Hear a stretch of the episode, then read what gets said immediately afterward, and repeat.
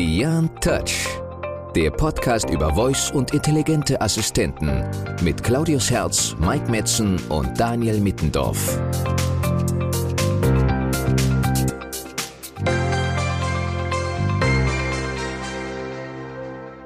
Willkommen zum Beyond Touch Podcast. Heute sind wir äh, eher technisch unterwegs und sprechen über Multimodalität von Sprachassistenten. Speziell geht es heute um die Unterstützung von Bildschirmgeräten, allen voran die Echo-Geräte und die Alexa Presentation Language, kurz APL.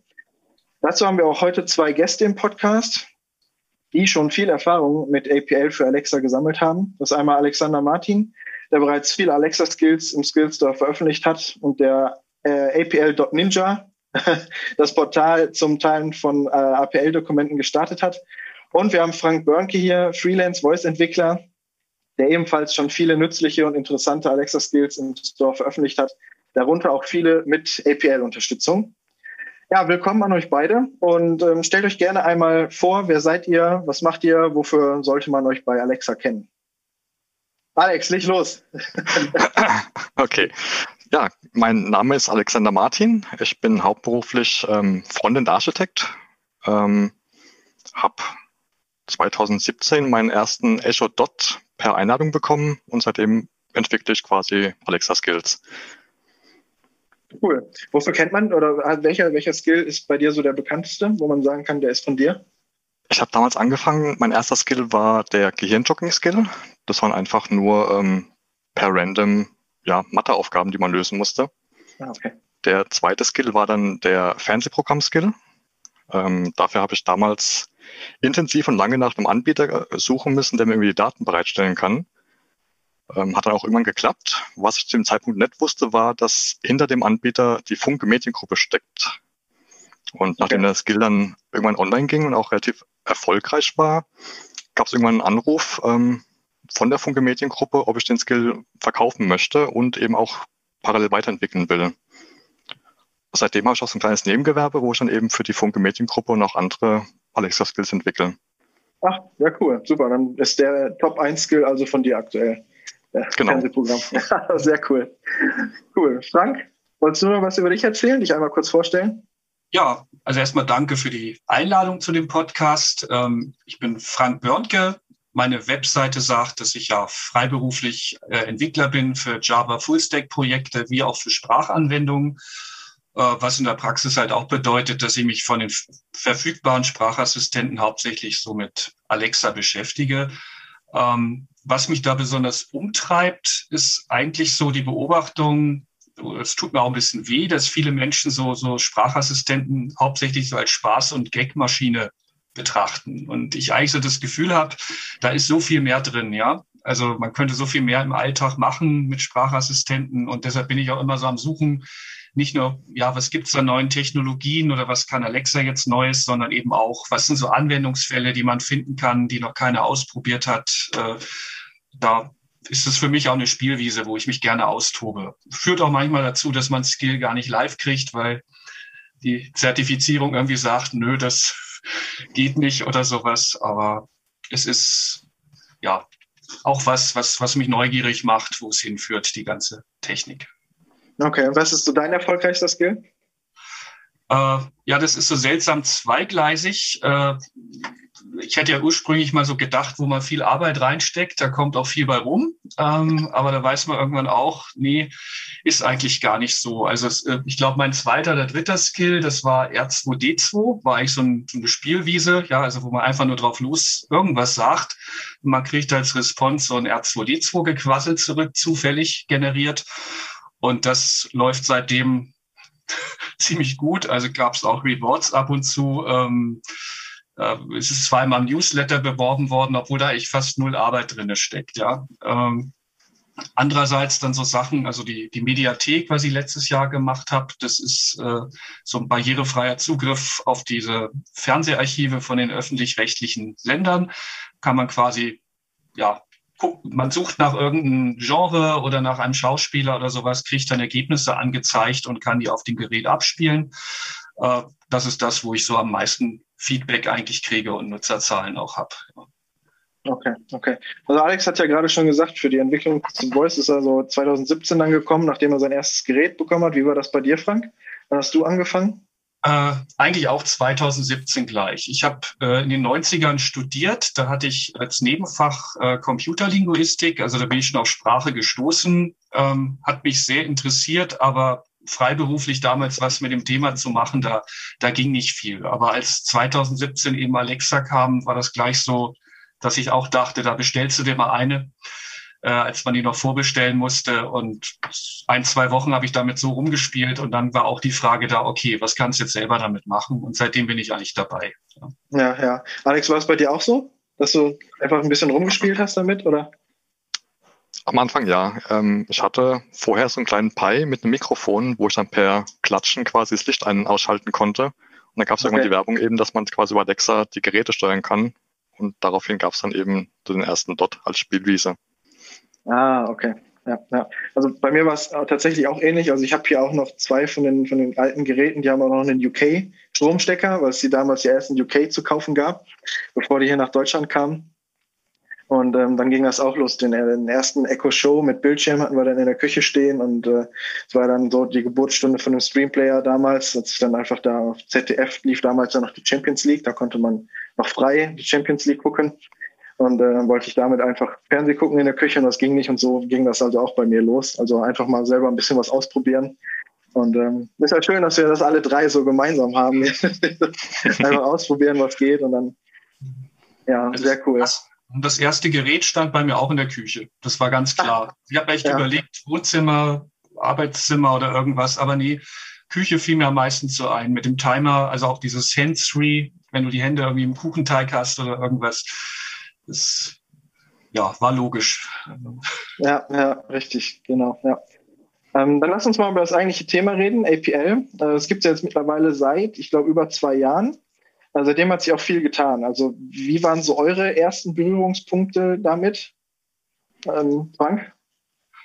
Ja, also erstmal war ich total befremdet, als es rauskam. Ja, also ich habe davor nur diese Display-Templates benutzt, die ja jetzt irgendwie auch abgekündigt sind. Äh, da hat man auch nicht viel Möglichkeiten gehabt. Das waren starre Templates, die man so ein bisschen mit Inhalt ausgefüllt hat. Ähm, ja, und ich, es war klar, da musste irgendwas anderes kommen, aber ich hatte so die Erwartung, die werden so ein HTML-Stack machen mit CSS und JavaScript dabei und, und, und dann kam dieses APL, was so völlig fremdartig erstmal wirkte oder aussah. Und ja, ich, ich fand es vom Ansatz her irgendwie ganz, ganz schräg. Also, aber dann ich, ich probiere halt auch gerne mal aus, was geht. Und ich hatte eh so ein Landkartenskill mit, mit Display-Templates umgesetzt. Und da habe ich gedacht, jetzt machst du das gleiche mal mit APL. Und dann war irgendwie der Damm gebrochen, dass ich dann Schritt für Schritt immer geguckt habe, was geht noch, was geht noch. Also Alex, bei dir ist ja der gerade der ähm, Fernsehprogramm-Skill ist ja auch ziemlich APL-lastig, ne? Ja. Also früher hatte der Skill auch ähm, die Display-Templates und ich habe gestern mal in den Mails nachgeguckt. Ich hatte die erste Mail zum Thema APML ähm, im März 2018. Da wurde zum ersten Mal eine Umfrage gestartet von Amazon, was denn so an ähm, Technologien unter Entwicklern bekannt ist. Und dann gab es 2018 im Juni eine Private Beta für APL 1.0. Und da durfte ich eben dran teilnehmen. Und das war so die erste Berührung quasi mit APML damals noch. Ja, genau, das war, bei mir tatsächlich ähnlich. Also auch über den Streamplayer dann, damals mit der, mit der ersten Beta angefangen. Und äh, da gab es noch nicht so, so viel an, an Möglichkeiten. Also es war wirklich sehr rudimentär. Und was ich bis heute noch weiß, ist, was ich bis jetzt auch noch nicht verstehe. Warum braucht man zum Beispiel diesen APL-Frame-Container, um irgendwas halt durchsichtig oder so zu machen?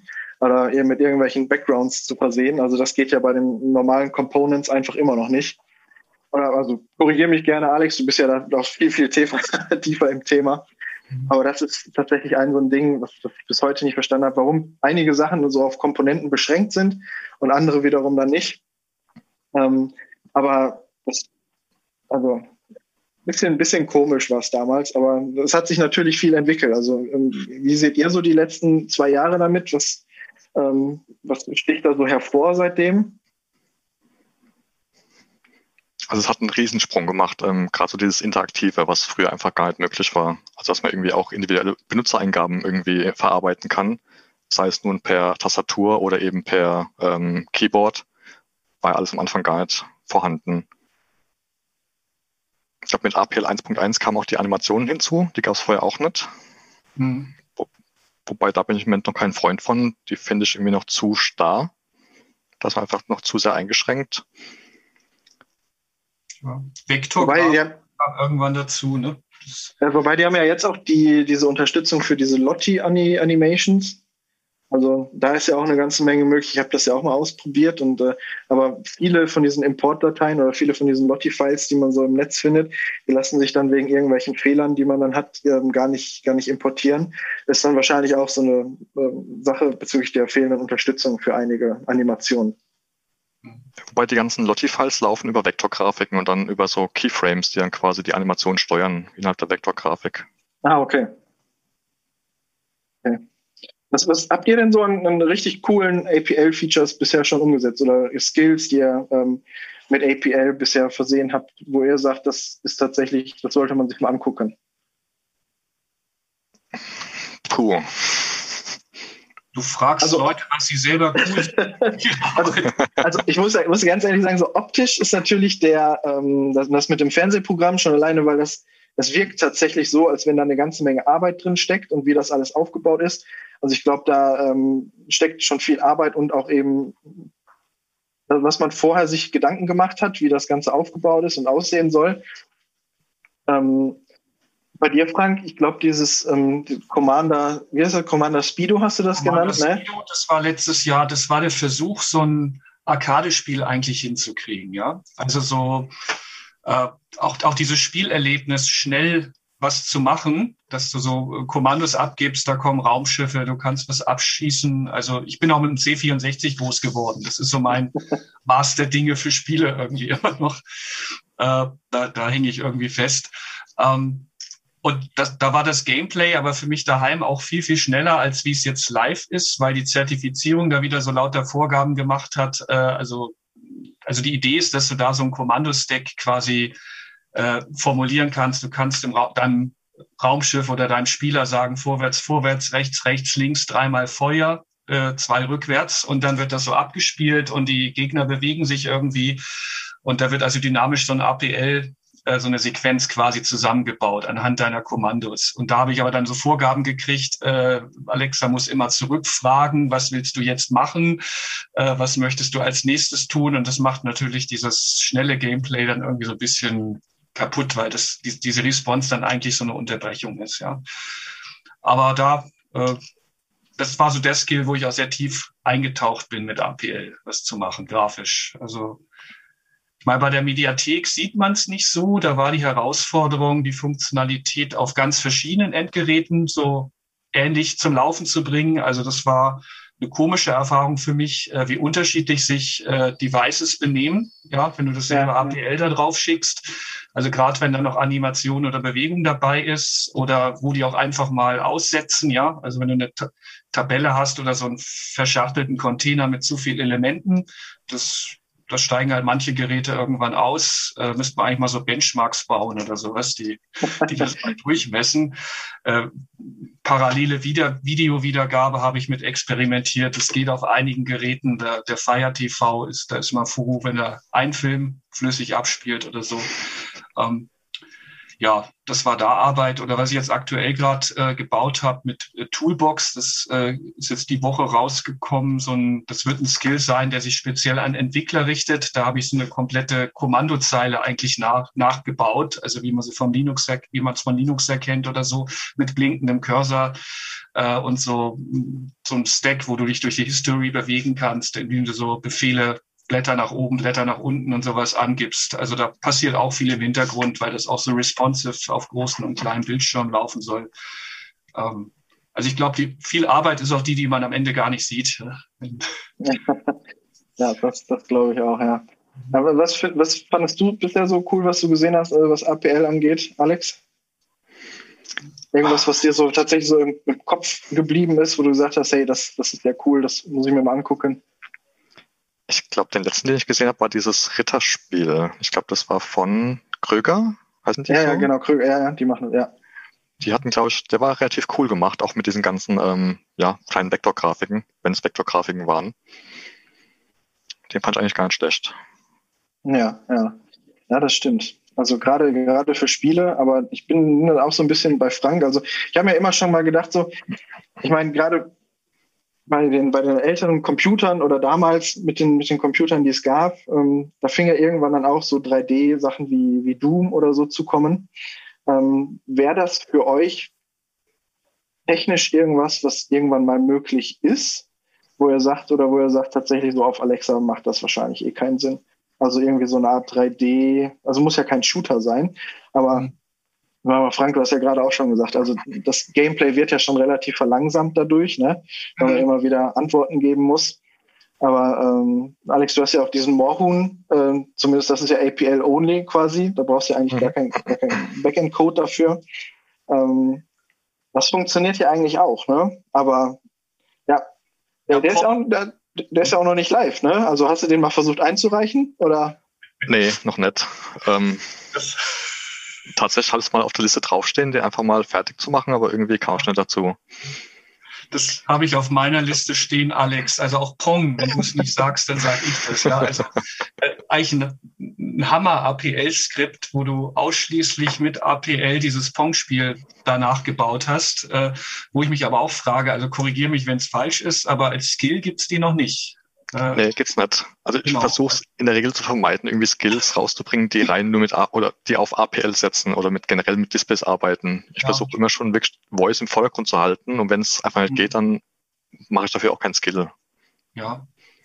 Also die Herausforderung ist dann auch genauso wie bei dem Doom-Thema, wie machst du eigentlich das Benutzerinterface mit der Sprache? Ja, also wie verzahnst du das, was du visuell schon gelöst hast, mit so einem schönen Benutzerinterface? Also durch so ein Labyrinth laufen könnte ich mir schon gut vorstellen, 3D-mäßig, dass man sagt, vorwärts, vorwärts und jetzt nach rechts und da passiert was. Also das wäre, glaube ich, interessant auch, weil man auch nicht weiß, was hinter der nächsten Ecke kommt oder so. Das könnte man gut gestalten. Ja. Aber wie man jetzt zum Beispiel Pong macht, sagt man da oben, oben, oben, oben, unten oder so. Das, das ist auch mit dem Timing dann schwer, ne? Also, ja, ja, genau.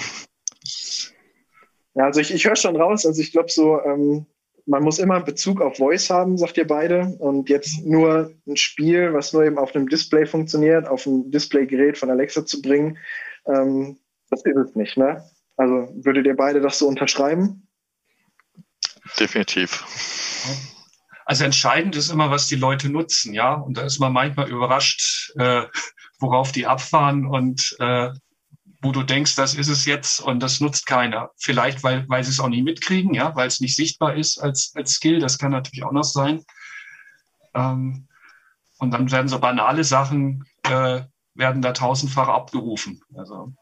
Ja, aber so aus eurer Erfahrung heraus, ähm, wenn man jetzt tatsächlich einen Skill hat, der Voice-Only vorher war, und wenn man den jetzt mit APL ausstattet, habt ihr das in diesem Bereich schon mal so gehabt oder könnt ihr dann sagen, so das bringt mehr Engagement oder dass ihr dann sagt, ähm, die, die Nutzer fordern das auch so ein bisschen ein mittlerweile, dass äh, eine Display-Unterstützung da ist? Oder merkt man da aus eurer Erfahrung keinen Unterschied, ob man jetzt einen Voice-Only-Skill hat, den man dann auch mit APL ausstattet?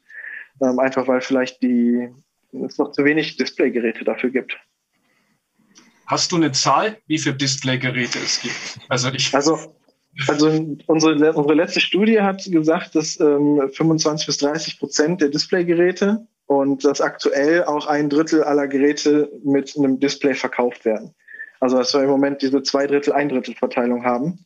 Mhm. Ähm, beim Streamplayer war das tatsächlich damals, ähm, da gab es ja nur den Echo Show 7 und ähm, dann kam später, ich glaube im Februar oder März, kam der Spot raus. Und das waren die einzigen beiden Displaygeräte, die es damals gab. Und da war die Verteilung dann, ich sag mal, nachdem der Spot draußen war, war die so bei 80, 20, 75, 25. Ähm, aber dass tatsächlich 75, 80 Prozent der Leute die Fernsehsender gehört haben und nicht geguckt haben. Mittlerweile ist es 60, 40, also 60 Prozent hören, 40 Prozent gucken. Hm. Ähm, aber auch das überrascht mich tatsächlich genauso wie damals, auch heute noch, dass es so viele von den Nutzern gibt, die es eher hören, als die es gucken wollen. Und ähm, ich glaube auch, dass das ganze Thema, dass du das auf dem Fire TV nutzen kannst, ist, glaube ich, auch noch gar nicht allen klar, die so ein Fire TV haben, dass du da einfach mit der, mit der Alexa-Taste äh, Alexa-Skills starten kannst. Also wie häufig wir da Anfragen bekommen haben, ähm, wie installiere ich denn jetzt den Streamplayer auf dem Fire TV? Ähm, dass, das, das, ne, dass das über diese Sprachfernbedienung einfach drückt die Taste und startet den Skill. Hm. Ähm, wobei wir hatten noch ein, noch ein anderes Problem, weil es gab tatsächlich eine App, die auch Streamplayer hieß. Und wenn du dann auf dem Fire TV nur gesagt hast, öffne Streamplayer, dann hat er immer den App Store angezeigt mit der, mit der, äh, mit der App und gar nicht den Skill gestartet. Und das war dann tatsächlich noch so eine Hürde. Du musstest immer öffne Streamplayer Skill sagen, bis dann der Skill kam. Ähm, aber trotz alledem, also so vom, vom Gefühl her, meint ihr, APL-Unterstützung in einem Skill bringt was? Oder kann man sich eigentlich eher sparen, wenn man einen coolen Voice-Skill hat? Das hängt am Anwendungsfall, ja. Also bei, bei der Mediathek hab, haben mir Leute geschrieben, sie haben sich extra ein Gerät mit Bildschirm gekauft, um den Skill zu benutzen. Ja, also Ach, cool, ja. darum geht's auch. Ähm, und dann, äh, was ich überhaupt nicht gesehen habe, äh, also ich bin ja auch ein bisschen so mit, mit, mit Menschen, die blind oder sehbeeinträchtigt sind, vernetzt. Äh, da kam auch mal, haben mir Leute gesagt, da gibt es auch welche, die ein Gerät mit Bildschirm haben wo ich auch erst gedacht habe, na nu, äh, ich habe wenig Ahnung, äh, aber die haben mir erklärt, es gibt halt dieses Voice View Feature, ja. Ähm, also wenn du da bei Barrierefreiheit suchst in den Einstellungen von dem Echo Show, gibt es eine Einstellung, wo du äh, das, das Gerät in einen Modus bringst, dass du mit dem Finger über den Bildschirm fahren kannst und kriegst vorgelesen, was unter dem Finger steht. Ähm, okay. Und das ist für die dann ein echter Mehrwert, ja. Also ich habe da auch mein Mediathek-Skill nochmal entsprechend umgebaut damals, als, als da so Rückfragen kamen. Ähm, und das ist auch mit APL ganz einfach umzusetzen. Ja, es ist einfach ein weiteres Attribut, das du mit Inhalt fliegen musst. Also es kann auch ein anderer Text sein. Wenn du jetzt so ein APL-Textelement hast, kannst du ein anderes Element vorlesen lassen als das, was angezeigt wird. Das kann ein bisschen ausführlicher sein. Und dann ist es ein echter Mehrwert, zum Beispiel gegenüber einem Gerät ohne Bildschirm.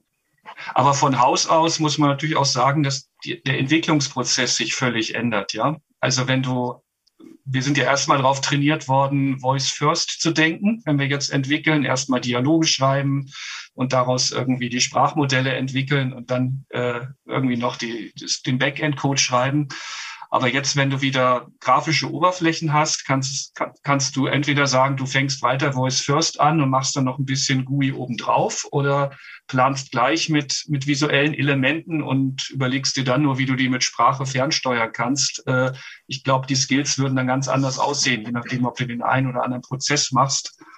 Äh, testen wird teurer oder aufwendiger, weil du musst wirklich verschiedene Endgeräte angucken. Also auch das kann eine Entscheidung sein, die da äh, oder ein Kriterium, was bei der Entscheidung eine Rolle spielt. Ja. ja. Alex, wie schätzt du das Thema ein? Also gerade bei dir, du hast ja auch diesen Bildschirmschoner-Skill, ne? der eigentlich, eigentlich nur rein auf ähm, den Displaygeräten läuft. Tatsächlich, ja, der ist wirklich rein nur für Geräte mit Display da. Ähm, ich glaube, das ist auch wieder so ein bisschen der, der Punkt, ähm, da war einfach der Nutzen oder die Nachfrage war einfach da weil Leute immer wieder schimpfen über diese Startbildschirme von den Echo-Geräten mit diesen nervigen Tipps und äh, irgendwas läuft durch, was man eigentlich gar nicht will. Und da habe ich tatsächlich gesündigt. Das ist ein Skill, der tatsächlich nur für Bildschirme funktioniert. Ähm, aber generell halte ich es eher so in der Entwicklung, APL kommt immer ganz am Ende und auch nur on top quasi als Unterstützung für den Dialog vorher, der gelaufen ist oder die Informationen, die rausgegeben werden. Vielleicht so ein klassisches Beispiel, wenn du irgendwie du hast einen Skill, wo du fragen kannst, wer ist Person X. Dann geht's natürlich, du willst jetzt andere Informationen wissen als der Frank und wieder andere als ich. Und über dieses Display kannst du halt eben dann quasi mehr Informationen rausgeben als über die reine Sprachausgabe. Ich kann halt quasi sagen, ähm, Person X ist geboren hier und da und schießt mich tot. Und aber im Display kann ich ihm anzeigen, er ist so groß, er hat braune Haare, ähm, also wirklich unfassbar viel an Informationen anreichern. Und ich glaube, das ist so der ganz große Mehrwert von APL oder generell ja. diesen Displays. Definitiv, definitiv, genau. Das ist ja, das ist ja eben diese Multimodalität eben, dass man Sprache eben auch dann mit dem Grafischen vereinen kann und über das Grafische dann eben auch mehr Informationen geben. Also ich glaube, wenn man auf dem Bildschirm nur das anzeigt, was auch die Sprachausgabe sagt, dann kann man es genauso gut eigentlich auch sein lassen. Also dann macht es keinen Sinn. Oder? Mhm.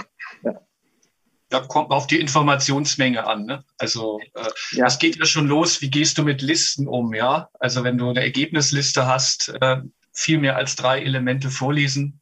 Also wenn es Audio-only ist, macht ja kaum Sinn eigentlich. Ähm, Da kannst du auf dem Bildschirm natürlich schon mehr machen. Ja. Das stimmt, ja. Aber wobei du gehst dann ab einem gewissen Punkt, hast du deine, deine Features, die du hast, ob auf einem Bildschirmgerät oder auf einem Voice-Only-Gerät, da gehst du ja dann ein bisschen auseinander. Also da ist ja auch die Frage, wie weit willst du damit auseinandergehen? Ähm, wenn jetzt ein Nutzer, ähm, sag mal, in der Küche zum Beispiel ein Echo Show hat und im, im Arbeitszimmer oder irgendwo anders hat er seinen äh, normalen Echo, der nur mit äh, Audio funktioniert. Möchtest du ihm zwei verschiedene Funktionalitäten anbieten? Oder möchtest du halt sagen, nee, es soll eigentlich alles gleich sein und Bildschirm ist tatsächlich nur eine Erweiterung ohne mehr Funktionalität? Wahrscheinlich auch immer so eine Frage, die man sich dann stellen muss. Ne? Wenn, wenn ihr jetzt programmiert und ähm, jetzt für, für einen Kunden vielleicht irgendwie ein Projekt umsetzt oder auch für euch selber ein Projekt umsetzt, Alex, du hast ja gerade schon gesagt, APL ist ganz am Ende. Ähm, bedenkt ihr das denn vorher schon? was damit möglich ist? Oder sagt ihr tatsächlich, ihr macht Voice Only erstmal alles und dann überlegt ihr am Ende, wie passt APL dazu? Also ich würde zumindest empfehlen, immer möglichst klein zu denken und ganz klein anzufangen, weil auch um die Benutzerakzeptanz zu testen, um erstmal durch die Zertifizierung durch zu sein, äh, weil da manchmal Sachen aufschlagen, mit denen man nicht rechnet und dann inkrementell zu wachsen, äh, ist leichter, als das eine große Ding zu bauen und möglicherweise viel Arbeit in irgendeine Nebenbaustelle zu versenken, die am Ende keiner nutzt. Also, also lieber klein anfangen und wachsen, wäre da meine Empfehlung immer. Ja. Alex, wie ist deine, deine Einschätzung so dazu? Also ich versuche schon zumindest bei der, wenn es dann gerade darum geht, die Response zusammen zu äh, generieren. Ähm, wenn es dann relativ flex oder dynamisch ist, die Response, dass dann eben schon mal vorgesehen ist, dass ich die gleichen Inhalte auch später wieder einsetzen kann in mein APL, zum Beispiel für irgendwelche Speak-Items, wenn ich irgendwie Sachen parallelisieren will mit äh, Display und quasi Sprache. Ja. Weil das am Ende wieder auseinanderfriemeln, das macht keinen Spaß. Das ist unfassbar aufwendig und fehleranfällig. Ja, das, das ist richtig, ja. Also jetzt hat ja Amazon auch die Version 1.6 von APL kürzlich veröffentlicht. Wie ist so eure Einschätzung dazu? Was sagt ihr zur aktuellen Entwicklung? Ich war jetzt vom letzten Update etwas enttäuscht. okay, warum? Äh, ähm, es kam einfach zu wenig Features, zu wenig neue Features irgendwie mit dazu. Also wurde viel Arbeit reingesteckt in eben diese Tablet-Unterstützung.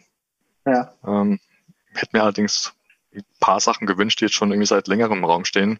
So Debug-Möglichkeiten für Dokumente zum Beispiel, dass man einfach wirklich mal nachvollziehen kann, was da auf dem Gerät eigentlich wirklich passiert weil einfach nur ein schwarzen Bildschirm ist einfach nicht hilfreich. Hm, ja. Ah, ich hatte eine riesen Wunschliste, die ich noch letztes Jahr irgendwie übergeben habe. Du wolltest irgendwas mit einer Physics, Physics Engine oder sowas mal haben. Ja, das ist, wollte dieser Gold Zulu haben. Ja, ja. ich glaube, wir haben, es gibt noch diesen ähm, Hint Transformer und der ist im Moment gerade, ähm, wir haben das Problem in Deutschland, er ist ähm, formell gehalten. Also es hat immer die Anrede, Sie können oder sagen Sie und dann ah, okay. die Phrase. Und eigentlich willst du die Skills immer per Du halten, also informell. Aber dieser Transformer gibt es einfach nicht her.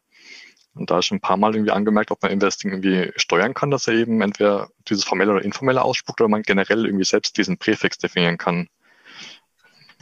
Ja, also das ist ein guter Punkt. Ich gebe dir da vollkommen recht. Ist mir so aber auch noch gar nicht aufgefallen. Aber wenn ich jetzt, ähm, ich meine, ich gucke guck ja gerade auf so einen Bildschirm und da wird man auf dem, auf dem Homescreen bei den Sachen, die durchlaufen, wird man eigentlich auch informell per Du angesprochen. Ist das dann in Skills tatsächlich über den Hin-Transformer was anderes? Scheinbar. Also mein letzter Stand war eben, dass da immer steht, versuchen Sie. Ja, da, da, da, da gebe ich dir tatsächlich recht. Das ist mir tatsächlich auch aufgefallen, aber ähm, ich habe da noch nie auf dem, auf dem Homescreen dann drauf geachtet. Ja, interessant. Also ich, ich gucke ich guck gerade da drauf, ja. Äh, Frank, äh, wir waren gerade noch bei 1.6. Was sind so deine, ähm, wo du sagst, das wäre schön gewesen oder das, das ist jetzt gut, dass es drin ist? Also großes Update ist es nicht gewesen, würde ich Alex zustimmen. Ähm, für mich hat die größte Bedeutung eine Kleinigkeit, dass man diese Skill-Response-Größe von 24 Kilobyte, also wirklich Kilobyte, äh, äh, verfünffacht hat auf 120. Äh, weil da bin ich wirklich oft reingelaufen, auch zur Laufzeit, weil ich auch oft dynamische dynamisch generierte APL-Dokumente habe, die da ab und zu mal größer geworden sind, ähm, äh, das, das, dann steigt der Skill halt einfach auch nur zur Laufzeit aus und du hast da irgendwie gar keine Möglichkeit, das abzufangen. Ähm, also das ist die Änderung, wo ich sagen würde, das hat für mich die größte Bedeutung fast, ja. Also ich glaube, das war schon eine Zeit lang aktiv. Alex, du hast es in irgendeinem Chat mal gesagt. Also ich weiß nicht, welche Informationsquellen du da noch anzapfst. ich glaube, das gab schon Anfang des Jahres oder Ende letztes Jahres, wo es erhöht wurde, das Limit. Hm. Und jetzt wurde es dann eben offiziell auch eine Doku benannt. Genau. Also ah, okay. das letztes Jahr bei Commander Speedo ein großes Problem, wo ich diese Kommandosequenzen da dynamisch generiert habe. Äh, die musste ich künstlich beschränken, damit ich, damit mir das APL nicht immer um die Ohren flog. Ah, okay. Äh, das könnte ich eigentlich, den Parameter könnte ich jetzt mal raufsetzen, ja. Ja, also ich habe tatsächlich auch ein Thema auf der Wunschliste, das habe ich auch schon ein paar Mal platziert. Das ist ähm, mit dem APL Video Component, ähm, weil du hast da keine Unterstützung für DRM-geschützte Inhalte. Also ähm, wir waren da tatsächlich für den, für den Stream Player Skill auch schon mal im Gespräch mit, ähm, mit Pro7 Sat1 und ähm, die hatten da auch Interesse, aber weil eben du hast keine Möglichkeit, DRM-geschützte Streams über den APL Video Player auszugeben und über den normalen Videoplayer auch nicht. Das wird halt einfach nicht unterstützt. Und zudem, ich meine, jetzt kommen wir einmal zu dem Thema, was wir vorher schon einmal kurz angesprochen hatten. Dieses Web API ist ja eben durch den Zusatz nur for Games. Da würde das eben gehen, weil man ja eben die Möglichkeit hat, Web API oder Web-Themen einfach da abzufrühstücken. Ähm, das ist tatsächlich auch so ein Thema, was, was mich dann da ein bisschen fuchst. Und ähm, eigentlich müsste es vielleicht ja die Unterstützung mal kommen oder generell über das ganze Thema Web API, dass man da diesen Zusatz for Games rausnimmt, oder?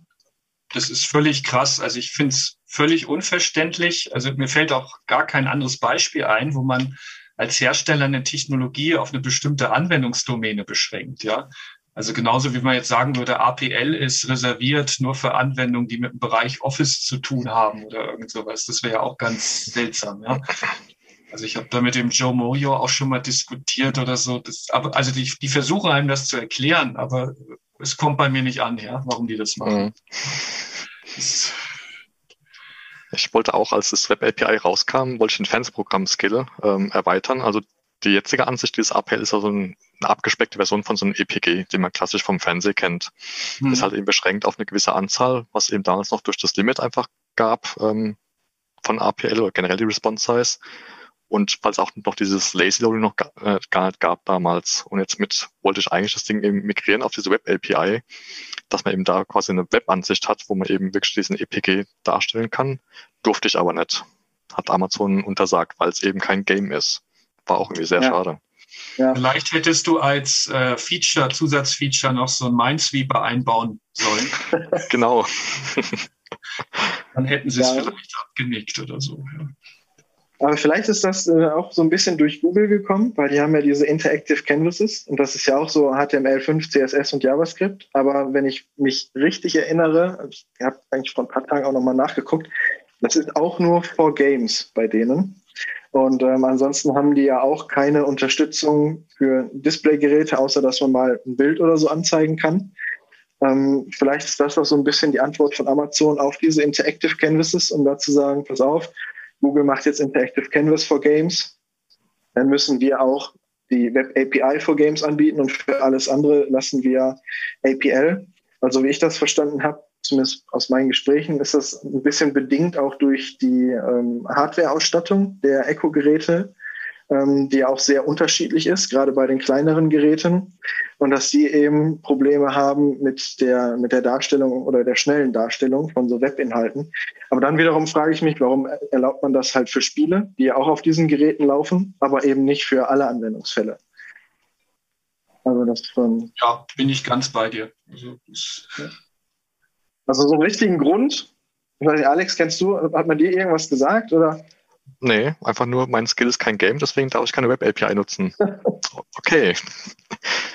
Ja, also das ist tatsächlich auch so, wenn man ähm, diesen, diesen Haken in der Developer Console setzt, dass man Web äh, API for Games nutzen möchte und nachher ist der Skill aber nicht in der Store-Kategorie Games, dann kannst du ihn noch nicht mal mehr einreichen mittlerweile. Also die prüfen das schon oh. vorher. Mhm. Das habe ich nämlich letztens aus Versehen, habe ich einmal den Haken gesetzt und habe danach versucht, den Skill einzureichen. Aber der war nicht in der Games-Kategorie und dann ist er, ähm, du hast ja immer diese Vorzertifizierung oder diese Vorprüfung, die stattfindet. Und ähm, da fehlt das schon und du kannst den Skill tatsächlich einfach noch nicht mal mehr einreichen heutzutage, wenn er dann nicht in der Games-Kategorie ist. Okay, gut zu wissen. ja, dann lass uns nochmal über, über so ein Projekt sprechen, das mich seit, wann gibt's das? Alex, ein halben Jahr, dreiviertel Jahr, APL Ninja. Ich glaube, seit dem 16, äh, 17. September ist es live gegangen. Zumindest okay, die, also die Beta bisschen, bisschen über ein halbes Jahr. Ähm, ja. War das auch wie, so ein Corona-Projekt, oder? genau, wollte ich gerade fragen, genau, ja. Wie kam es dazu, ja? Also ah. angeteased hattest du das ja schon länger, ne, dass du da an was arbeitest, ne? Ja. Also du hattest, ähm, glaube ich, auch die Domain vorher schon, schon geteilt, aber nicht, was da kommt unter der Domain, wenn ich mich richtig erinnere. Genau, ich glaube, vor einem Jahr gab es quasi diesen ersten WebView-Host, der quasi dann eben das APL-Pendant für Browser ist wo Amazon quasi auch eben diesen Autorentool verwendet, ähm, Open Source gestellt hat. Da habe ich zum ersten Mal ähm, so ein kleines Tool gebaut, worüber die Entwickler quasi ihre APL-Templates innerhalb von so einem Device-Frame sehen konnten. Und ja, hat mir eigentlich relativ gut gefallen, mit dem Ding zu arbeiten, weil es einfach ähm, mal auch so ein bisschen hinten dran zeigt, was denn eigentlich APL alles kann oder tut. Und dann zweiter Grund, ähm, ich glaube, da spreche für Frank und mich. Wir haben damals unsere ganzen APL-Dokumente auf GitHub gehostet. Äh, Problem allerdings nur, du hast eben keine wirkliche Vorschau gehabt. Du hast immer quasi Screenshots machen müssen, hast mir dazu packen müssen, eine kleine Beschreibung. Einfach irgendwie nervig und aufwendig. Und zudem, ich glaube, kein Mensch kannte diese Repositories so wirklich. Deshalb habe ich es tatsächlich auch sein gelassen, weil ich fand es zu nervig, immer so eine Beschreibung und einen Screenshot noch da reinzupacken. Also der Aufwand war einfach zu groß. Und ja. Deshalb und dann dritter Punkt eben, ich bin relativ aktiv in dem Forum und was mich da immer genervt hat, ähm, wenn er irgendwie sein APL-Dokument da gepostet hat, hat, muss es das erst kopieren, ins Autorentool gehen, muss es da einfügen, muss es gucken, wo das Problem, den Code korrigieren, wieder zurückkopieren. Und ich wollte einfach irgendeine Möglichkeit haben, relativ schnell und einfach Code zu teilen. Und so entstand einfach die Idee von diesem APL Ninja. Also ja, cool. an diese ganzen Plattformen, die man eben kennt, so wie CodePen, JS Fiddle und wie es alle heißen. Ja. Also aus, aus deinem eigenen Bedürfnis heraus. Also das ist ja dann eigentlich immer, und ich meine, viele nutzen es. Also ich hatte mit Frank vorab, äh, Frank sagte zu mir, ist ja cool, dass der Alex dann auch dabei ist. Er wollte sich auf jeden Fall nochmal bedanken für das APL Ninja, hat er gesagt. Definitiv. Ist, du hast die Welt verändert, ja. ja ich, ich muss tatsächlich auch sagen, das ist tatsächlich eines der coolsten Projekte, die, die ich für, für Alexa und für APL äh, überhaupt kenne. Also ähm, deshalb bin ich da auch gerne dabei und teile da auch gerne dann meine Sachen, einfach weil es so viel einfacher jetzt ist als das, was man eben vorher hatte. Mhm. Und ähm, also von daher, Frankie, also ich meine, du hast es auch sehr, sehr positiv aufgefasst. Du bist, glaube ich, auch einer der Top-Contributor äh, dabei und äh, teilst immer sehr viele Dokumente. Ist so deine, deine Einschätzung? Ja, wenn ich es in einem Satz sagen muss, äh, also was IntelliJ für mich für Java ist, ist APL Ninja für die Skill-Entwicklung jetzt. Also was jetzt das, das Grafische betrifft. Es ist wirklich, äh, am Anfang war es was zur Inspiration und als Nachschlagewerk und dann habe ich gemerkt, wenn ich gleich in der Umgebung da entwickle, bin ich schneller als, als bei jeder Alternative, die sich mir sonst anbietet. Ja, also da, gut, das ist fast nur von, von Amazon das Authoring Tool, was die anbieten. Äh, aber dass das, was du da gebaut hast, einfach flüssiger, es, es, es fühlt sich besser an, macht mehr Spaß. Also auch diese Device-Voransicht und sowas, das, es ist einfach rund, ja. Und wenn was klemmt, dann äh, schreibt man dir und ähm, 24 Stunden später läuft's dann, ja. ich glaube, das einzige Alleinstellungsmerkmal, was, was Amazon da mit dem Authoring-Tool noch hat, ist dieses, äh, wie heißt es, Push-to-Device-Feature, ja, dass du direkt zu einem Gerät so ein, äh, so ein APL mal, mal rüberschubsen kannst, um es wirklich auf dem Gerät zu sehen. Aber ich sag mal, ich, ich, ich, nicht ich glaube, sondern ich weiß, wenn wenn das wenn es das als API gäbe, hättest du das auch irgendwie an einem Wochenende wahrscheinlich integriert. Ja, definitiv. Ich weine im Moment gerade alle zwei Wochen jemanden die Ohren voll, dass ich gerne so eine API hätte, aber sie wird mhm. wahrscheinlich nicht öffentlich gemacht werden, aus Sicherheitsgründen. Ja, ja aber es ist kann man irgendwo auch ein bisschen nachvollziehen. Ne? Ja, ja es ist, genau. Aber es ist wirklich für mich auch eine Entwicklungsumgebung geworden, was ich selber daran merke, dass ich zeitweise mehr private Dokumente da habe als öffentliche. Ja, also letzte Woche mal wieder aufgeräumt und geguckt, was du dann auch öffentlich machen kannst. Äh, das ist ja da auch immer noch ein bisschen Arbeit, äh, das zurechtzustricken und das Überflüssige rauszuschmeißen und so. Äh, aber wirklich ganz, ganz toll, was du da gebaut hast. Also, Freut mich. Ja, ja also auch von meiner Seite, also echt Daumen hoch. Ich sehe auch in der Datenbank, es gibt aktuell doppelt so viele private Dokumente wie öffentliche Dokumente. Ach, cool. Es gibt, gibt ganz, ganz viele ähm, User mit amazon.com als E-Mail-Adresse. Okay. Was mich total gefreut hat, war, es gibt einen Entwickler, der hat angemeldet mit einer disney.com-Adresse. Ah. Der hat auch tatsächlich mein Mohun-Spiel geforkt und ein paar Findet Nemo-Anpassungen drin gemacht. Ah, okay.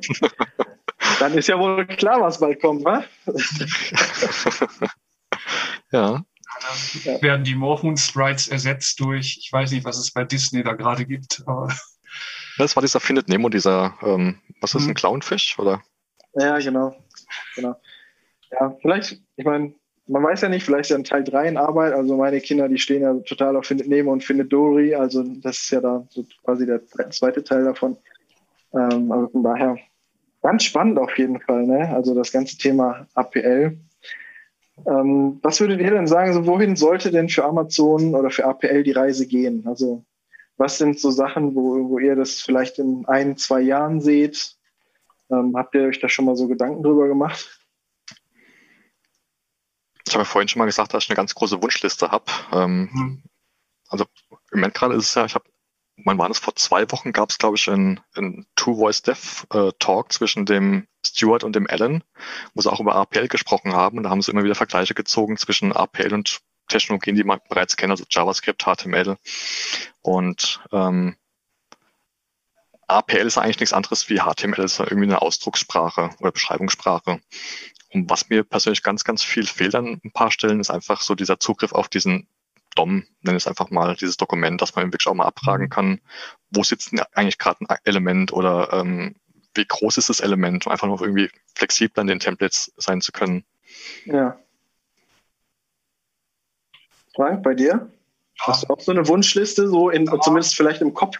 Ja, aber es sind, das sind viele Kleinigkeiten, die mir eigentlich eher so das Leben schwer machen. Das, das, das eine ist, dass das neue Geräte halt oft immer noch mit einer alten APL-Version ausgeliefert werden, was ich so gar nicht verstehe. Also ich weiß, das letzte neue Gerät, was ich hatte, war Dezember rum. Das war immer noch APL 1.3. Ja, und der Update Prozess, der ist halt für die Nutzer auch nicht wirklich transparent. Also wenn du in den Einstellungen ein Systemupdate fährst äh, und er sagt dir, es ist jetzt aktuell, heißt es nicht, dass du ein aktuelles APL hast. Ähm, das wird wohl irgendwann, wenn das Ding nachts mal läuft äh, und nicht angefasst wird, dann, dann laden sie es irgendwie hoch, haben die mir erklärt von, von Amazon. Aber leider äh, stellen viele Leute das Gerät auch nachts in den Schrank, ja, oder, oder stöpseln das nur mal ein, wenn, wenn sie es gerade brauchen. Und ja, da laufen dann manche Skills einfach nicht. Ja. Das, also den Prozess wünsche ich mir anders. Äh, oder die Alexa-App, dass die vielleicht auch mal APL darstellen könnte. Also dass es auch irgendwie ja sichtbarer wird, ja, als äh, also auch wenn du Entwickler dafür bewegen, motivieren willst, die, die, den Stack zu benutzen, dann musst du ja auch irgendwie mehr Plattform haben, ja. Also auf jeden Fall, aber da hab, ich habe tatsächlich die Hoffnung, äh, Alex hat es vorhin ja auch schon gesagt, dass sie jetzt Anpassungen fürs Tablet gemacht haben, also gerade auch Portrait und Landscape Mode. Mhm. Ähm, ist ja meine Hoffnung, es gibt ja die Handys, Smartphones heutzutage sind ja alle schon auch relativ groß, was den Bildschirm angeht. Also viereinhalb, fünf Zoll ist ja heute so quasi Standard. Ähm, dass da vielleicht auch mit ein bisschen wenig Anpassungen, dass man da endlich mal die Alexa-App eben auch aufs Mobile bekommt. Mhm. Ja und Debugging, das hast du, Alex, vorhin schon mal erwähnt. Also das ist auch eine, da ist ja fast nichts, ja. Also wenn es irgendwie nicht läuft, hast du echt, musst du sehr kleinschrittig das Problem einkreisen, um irgendwie rauszukriegen, was es ist. Da könnte es bessere Tools geben. Ja, das stimmt, das stimmt. Ja, super. Wollt ihr noch irgendwas ergänzen? Also ich meine, ich habe mir hier noch ähm, ein Thema auf jeden Fall aufgeschrieben und zwar, du hattest, äh, Frank, relativ am Anfang gesagt, ähm, dass du findest, dass Alexa und so häufig für, für Spaßinhalte genutzt mhm. wird. ähm, dass, du dir, dass du dir auch wünschst, dass es mehr ein bisschen in die, in die ernstere Ecke kommt.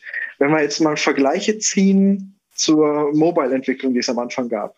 Ja. Also gerade iOS und Android, ich meine hier die ganzen, ähm, du trinkst ein Bier oder Furzkissen oder sonst irgendwas, das waren ja auch quasi die ersten Apps, die man so darauf hatte. Seht ihr beiden diesen Weg, dass, das, dass es diesen Weg macht oder ähm, im Moment eher nicht? Also ich sehe die Parallele genauso wie du erstmal, ja. Also nur, dass die Anfangszeit jetzt doch schon ein paar Jahre geht hier. Ähm, aber ja, es gibt vielleicht Gründe, warum warum es hier nicht so passiert. Also, also ich glaube, viele Leute wissen gar nicht so, dass es Skills gibt, ja, oder was das ist. Die, die benutzen das Gerät out of the box, wie es ist. Also ich weiß nicht, ob das schon vom Ansatz her ein Fehler war, die Dinger Skills zu nennen und nicht Apps. Also das, das ist schon, wenn ich jemandem erkläre, was ich mache, wenn ich ihm sage, einfach mal, auch wenn es technisch nicht ganz passt, ich schreibe Apps für, für Alexa, dann weiß er, was ich hat ein Bild davon, was ich mache. Wenn ich sage, ich schreibe Skills für Alexa, muss ich mir erklären, äh, was das ist. Also das, das, der eine Begriff ist verankert irgendwie. Äh, wenn Leute neue Handys haben, dann fragen sie sich oft, was hast du für Apps drauf? Aber bei Alexa fragt niemand, was hast du für Skills dir installiert? Oder vielleicht manche, aber das ist irgendwie äh, schon mal nicht so verankert bei den Leuten. Also das ist ja, das stimmt. eine Sache. Ähm, ja, dann, dass immer alles geht, ist vielleicht auch ein Hindernis. Also ich weiß, wir haben mal so, so ein Prototyp entwickelt für so ein Autohaus, aber es ist letztlich nicht live gegangen. Also da wollte man in Autos drinne, in ausgestellten Autos, äh, die Möglichkeit haben, dass man quasi Eigenschaften über das Auto abfragt, ja. Aber man wollte eigentlich auch nur dieses Feature haben und nicht, dass du da auch anfängst, äh, komische Geräusche abzuspielen oder äh, ein, eine Erinnerung setzt in 30 Minuten mit dem Text, äh, Dacia hat die besseren Autos oder sowas. Das kannst du ja nicht abklemmen, ja. Also so ein Kiosk-Modus, wo du sagst, auf dem Gerät läuft nur ein Skill. Das wäre für Museen toll, für so Infoterminals oder sowas. Äh, ich, ich glaube, damit könnte könnt man auch eine Menge ändern, wenn man so ein Feature hätte. Also um es auch sichtbarer zu machen in der Öffentlichkeit. Ja, das stimmt. Dieses und dieses Datenschutzproblem, also das, das sagen mir ja viele, äh, aha, Alexa ja, aber die hört ja immer zu. So, und, und wenn ich dann zurückfrage, bist du bei Facebook, bist du bei Instagram, bist du bei WhatsApp? Ja, ja, klar. Äh, also das ist so eine ganz äh, ja, zweigleisige Wahrnehmung der, der Dinge, ähm, die da vielleicht auch noch eine Rolle spielt, dass es nicht so genutzt wird. Ich ja, lese oft von Alexa for Business, was es irgendwie in den USA gibt. Ich weiß nicht, ob das dann noch so andere Möglichkeiten eröffnet, äh, für Firmen oder so professionellere Sachen zu machen. Ähm, aber das ist ja auch wieder so ein US-Only-Ding. Also das ist ja. auch noch was, was mich stört, dass, dass wir bei vielen Sachen nur zu, bei vielen Features nur zuschauen dürfen. Das stimmt. Alex, so aus deiner Richtung, wie findest ich du bin, die Entwicklung jetzt? Oder bist du zufrieden? Bin, bin da völlig bei Frank. Also ich muss auch immer den Vergleich ziehen äh, zwischen App und Skill, wenn ich einem erkläre, was ich eigentlich tue. Ähm, ich beobachte auch immer so den letzten sieben Tage, was in so neue Skills reinkommt in den Store. Und in letzter Zeit ist erschreckenderweise sehr viele Radioskills. Also irgendwie hat gefühlt jeder Radiosender mittlerweile irgendwie für ihrer Genre einen eigenen Skill. Ähm, ich glaube einfach, dass diese ganzen Templates, die aktuell existieren, es einfach unfassbar einfach machen, dass Entwickler irgendwie irgendwelchen Content anbieten. Also da ist irgendwie ja. immer auch so die Quantität statt die Qualität äh, in mhm. Überhang. Da gehen halt eben wirklich die Skills, die wirklich schön gemacht sind, wo auch wirklich Arbeit reingeflossen ist, die gehen einfach irgendwie unter in dieser schieren Menge. Ja, stimmt. Also gerade das Thema Discoverability. Also ich meine, das ist egal, mit wem man spricht äh, aus der, aus der Voice-Szene. Das ist auch so ein universelles Thema. Das betrifft ja jetzt nicht nur Alexa, äh, sondern eben auch Google und, und alle anderen.